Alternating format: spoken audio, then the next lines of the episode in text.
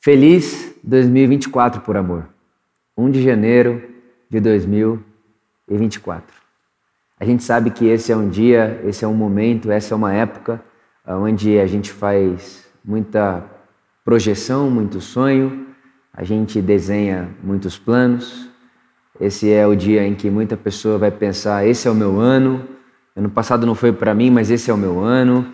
E a gente começa né, a fazer com que a troca de calendário, a troca de ciclo, a gente tenta fazer com que isso coopere para o nosso bem. Isso é justo, isso é humano, isso é bonito. E o que eu queria propor para você hoje, como nossa primeira conversa do ano, como igreja, como comunidade, como por amor, é que a gente já sabe que o que está para acontecer em 2024 não necessariamente esteja sob nosso controle em absoluto. Há muitas coisas que o 2024 traz para mim e para você que a gente não sabe, que a gente não tem como controlar e que a gente não tem como prevenir. Não dá para impedir que chegue, não dá para impedir que aconteça. Mas existem algumas coisas que estão sob a nossa capacidade de escolha, de controle, de governo, de atuação, de implicação. E sobre essas coisas eu gostaria de falar com você hoje. E nós aqui na Por Amor temos dividido essas coisas que a igreja ou que a comunidade deve fazer em três espaços, em três portas, em três caminhos. O primeiro é que nós temos o controle, nós temos a capacidade de implicar a nossa relação pessoal com Jesus. E para isso eu quero trazer o texto para você de, do capítulo 20 do Evangelho de João, que tem sido, sem dúvida nenhuma, um dos textos que mais falam comigo na minha alma, no meu coração, e tem tatuado assim mesmo a minha jornada espiritual nos últimos tempos. Que é quando, você sabe da história, Jesus ressuscita e aparece para Tomé. Tomé não tinha estado com os discípulos num outro momento e Tomé está incrédulo a respeito da ressurreição de Jesus. E aí Jesus aparece só para Tomé e Jesus diz para Tomé: Tomé, toque as minhas feridas. Toque aqui as minhas chagas. Toque a, a, a minha cicatriz. E Tomé toca o corpo de Jesus ferido. E enquanto Tomé toca o corpo de Jesus ferido, verso 28 de João capítulo 20, diz que Tomé diz: Senhor meu e Deus meu. Não sei se você sabe disso, mas essa é a primeira vez que um discípulo de Jesus trata a Jesus como Senhor meu e Deus meu. É a primeira vez que Jesus, humano, em carne, é chamado e tratado como Deus. Meu Senhor e meu Deus. E eu não sei se existe uma definição melhor do que essa para aquilo que eu estou querendo propor para você, do que significa ter uma vida pessoal com Jesus. E vale dizer que vida pessoal com Jesus é diferente de uma vida individual com Jesus não é individualizada, é pessoalizada. E a diferença é gigantesca. Esse conceito de individualidade moderna não faz parte nem do texto bíblico e muito menos do caminho de Jesus.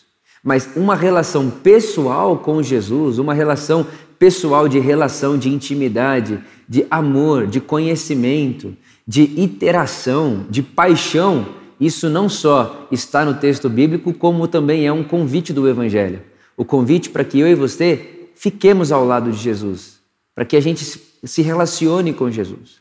E essa expressão mesmo, eu, a minha oração é que 2024 seja um ano onde a gente experimente Jesus de uma tal forma que a gente possa dizer: Senhor meu e Deus meu.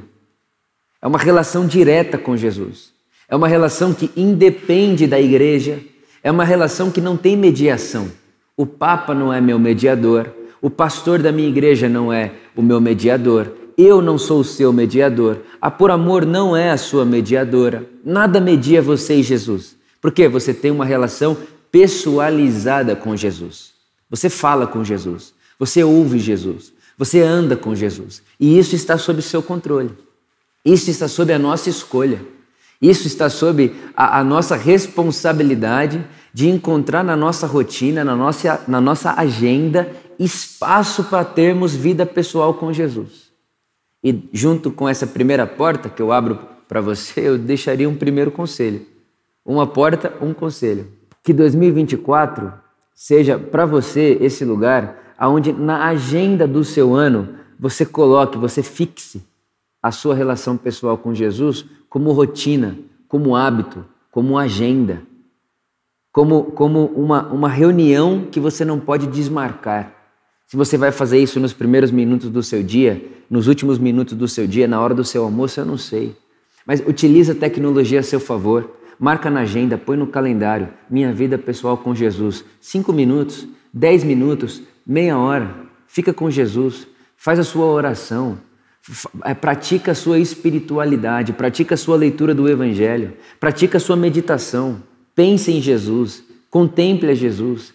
Pense no amor de Deus por você. Gaste rotina, calendário com a sua vida pessoal com Jesus. Isso está sob seu controle. Eu não posso fazer isso por você. A minha vida pessoal com Jesus não pessoaliza a sua relação com Jesus. Você é responsável pela sua vida com Jesus. Essa é a primeira porta e meu primeiro conselho. E é claro que uma vida pessoal com Jesus implica também numa segunda porta, que é uma vida em comunidade. Andar com Jesus, estar ao lado de Jesus, é necessariamente estar ao lado da comunidade de Jesus. Então, se eu posso te dar um conselho nessa segunda porta, seria chame outra pessoa, fale com um amigo seu, com um amigo espiritual, com uma pessoa que está perto de você, com um familiar, alguém na sua casa. Combine com essa pessoa de vocês se auxiliarem a ter uma vida pessoal com Jesus. Sabe aquele negócio de você ter alguém para mandar mensagem? E aí, como é que está seu calendário com Jesus hoje? E aí, como é que está sua agenda com Jesus hoje? uma comunidade para fortalecer você, uma comunidade para edificar você na sua relação pessoal com Jesus. Uma comunidade onde essa comunidade te fortalece, te edifica e também um lugar onde você gasta a sua vida edificando e fortalecendo outras pessoas.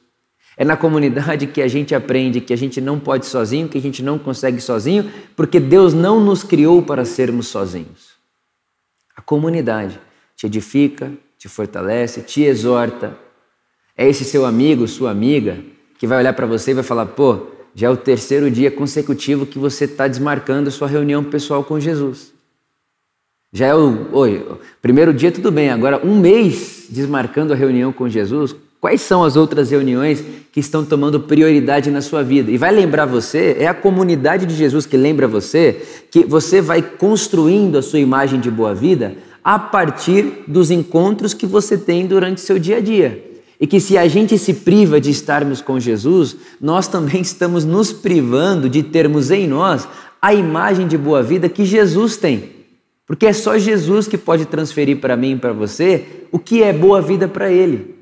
É só Jesus que pode transferir para mim para você o que significa um Vitor boa vida, o que significa uma boa vida para o Vitor nas condições que o Vitor tem, na cidade que o Vitor mora, na igreja que o Vitor pastoreia, frequenta, no trabalho que o Vitor tem. Só Jesus pode me trazer isso e às vezes eu vou precisar da comunidade para me lembrar que é só Jesus que pode fazer isso comigo. Então, uma vida com Jesus e é um conselho: ponha Jesus na sua agenda, marque reunião com Jesus.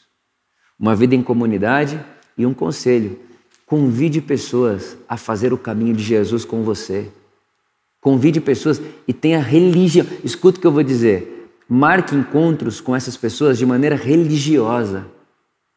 Uma das formas disso acontecer entre nós, na Por Amor, é o dois ou mais, o nosso pequeno grupo de acolhimento, de edificação mútua, de pastoreio mútuo. Mas não é a única forma. Para mim, como pastor da Por Amor, a que mais tem dado fruto para a glória de Jesus e do reino de Jesus, sem dúvida. Mas você pode encontrar o seu jeito fazer um grupo com esses seus amigos e rotineiramente, semanalmente, marcar um encontro, a conversa e serem sinceros uns com os outros, confessar uns aos outros, comunidade. E é claro que se eu tenho vida com, vida com Jesus, vida pessoal com Jesus, se eu tenho vida em comunidade, tudo isso vai me impulsionar para fazer uma vida que tenha missão.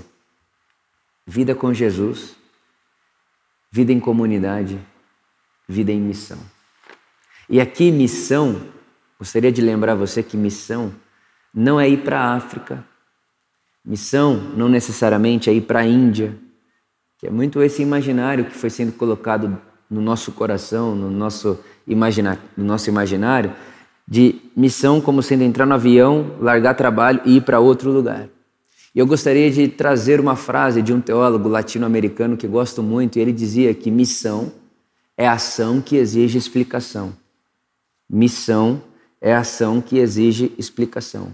Então, missão, uma vida em missão, é uma vida que se faz e que se vive como quem faz para o próprio Deus. Missão é ação que exige explicação. É você estar no seu trabalho e a forma como vocês tratam, a forma como você trata as pessoas, a forma como você trata o seu trabalho com seriedade, a forma como você trata as pessoas com gentileza, a forma como o dinheiro não é seu rei e seu senhor no seu trabalho, na sua empresa, na sua carreira, a forma como você organiza a sua vida é a missão que exige explicação. E qual é a explicação do porquê você faz o que faz? A explicação do porquê você faz o que faz é que o seu Senhor é Jesus de Nazaré. Por que, que eu faço desse jeito? Por que, que eu trato as pessoas de maneira gentil? Por que, que eu sou manso com as pessoas? Por que, que eu sou paciente? Por que, que eu tento ser o, o mais perto possível de um profissional, de um funcionário, de um marido, de uma esposa, de um filho, de uma filha? Por que, que eu tento ser o mais integral possível é, em qualquer que seja a, os papéis sociais que eu estou exercendo na minha vida? A resposta é: porque Jesus é meu Senhor. E mais do que isso, um dos conselhos do Evangelho é: faça qualquer coisa como se fizesse para o próprio Deus. Porque no fim, é para Deus mesmo que a gente está fazendo. Porque todo o nosso trabalho impacta diretamente a vida de pessoas. Todo trabalho, toda a nossa vida, toda a nossa função social impacta diretamente na vida de outras pessoas. E o que há de mais bonito na fé bíblica, senão o fato de que todo ser humano é a imagem de Deus. E que tratar o ser humano é tocar o próprio Deus. Tocar a pele de um ser humano é tocar a pele do próprio Deus. Dentro dessa vida em missão, essa porta que abre diante de nós, te dou um conselho. E o meu conselho é o conselho que eu dou para você e é o conselho que eu tenho dado a mim mesmo. Na hora de fazer missão, na hora de gastar sua vida em ações que exijam explicação, faça um asterisco no seu dia a dia e no seu tempo e gaste tempo, energia e dinheiro com as pessoas que mais sofrem. Faça missão como trabalho, como construção familiar, como ser um bom marido. A sua vida é a sua missão. O ser humano que você está se tornando é a sua missão. E tudo isso exige explicação. E a explicação não é que você quer ser bonzinho, é que você está seguindo Jesus. Isso é fato. Mas existe também uma missão que é pôr a mão na massa que é gastar minha energia com construção, com coisas, com pessoas que está para além do meu trabalho, da minha família, da minha rede social, dos meus relacionamentos de afeto. Está para além disso. É se gastar para fora da sua bolha. E quando você for gastar tempo para fora da sua bolha, priorize os mais vulneráveis. Priorize os pobres. E o que, que eu estou dizendo com isso? Trazendo e fazendo menção às palavras de Jesus. Eu tive fome e vocês me deram de comer. Eu tive sede e vocês me deram de beber. Eu estive frio e vocês me aqueceram. Eu estive preso e vocês me visitaram. É Jesus dizendo e deixando claro para nós que toda vez que a gente faz por alguém que não tem como devolver o favor, que no seu trabalho tá, você vai ter favor devolvido, na sua relação conjugal você vai ter favor devolvido, mas quando você trata o pobre e cuida do pobre e se doa ao pobre, ele não tem o que te devolver. E aí Jesus está dizendo: toda vez que você faz por alguém que não tem como te retribuir, foi a mim que você fez.